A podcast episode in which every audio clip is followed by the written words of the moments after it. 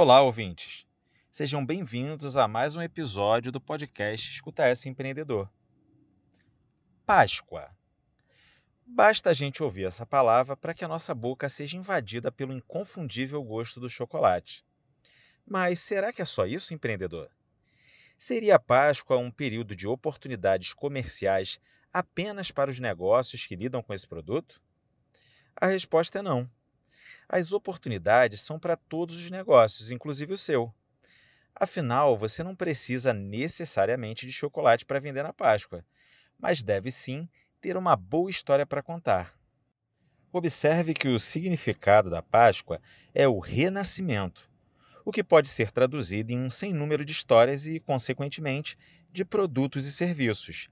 Se o seu negócio está no ambiente físico, invista em embalagens, essa estratégia não só ajudará a criar uma narrativa conectada com a data, como servirá para chamar a atenção dos consumidores.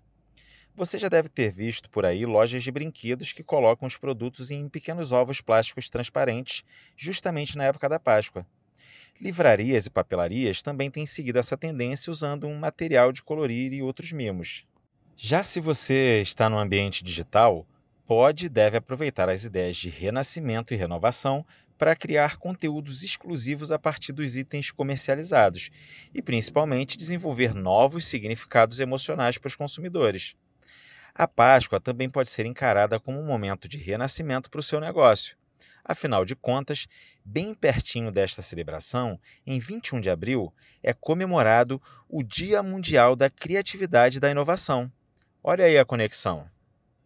Você precisa refletir sobre como anda a experimentação do negócio e como novos horizontes podem ser criados, não apenas para os clientes, mas também para os colaboradores e parceiros.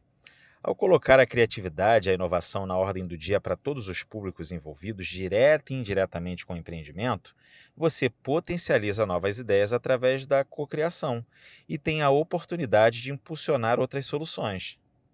Lembre-se de que a inovação deve ser uma constante em seu cotidiano e em todas as áreas. Quem faz diferente encanta pelo ineditismo e pela originalidade, elementos que poucos negócios conseguem ofertar com eficiência no mercado. Sendo assim, crie. Crie cada vez mais. Afinal, quem cria é também criador de sonhos. Então, inove hoje, amanhã e sempre.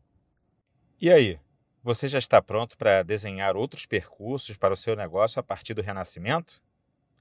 E não esqueça, conte sempre com o Sebrae, o seu parceiro para empreender mais e melhor. Quer conversar mais sobre esse assunto? Entre em contato com o Sebrae Rio por meio do nosso WhatsApp no número 21 96576 7825 e fale agora mesmo com um dos nossos orientadores.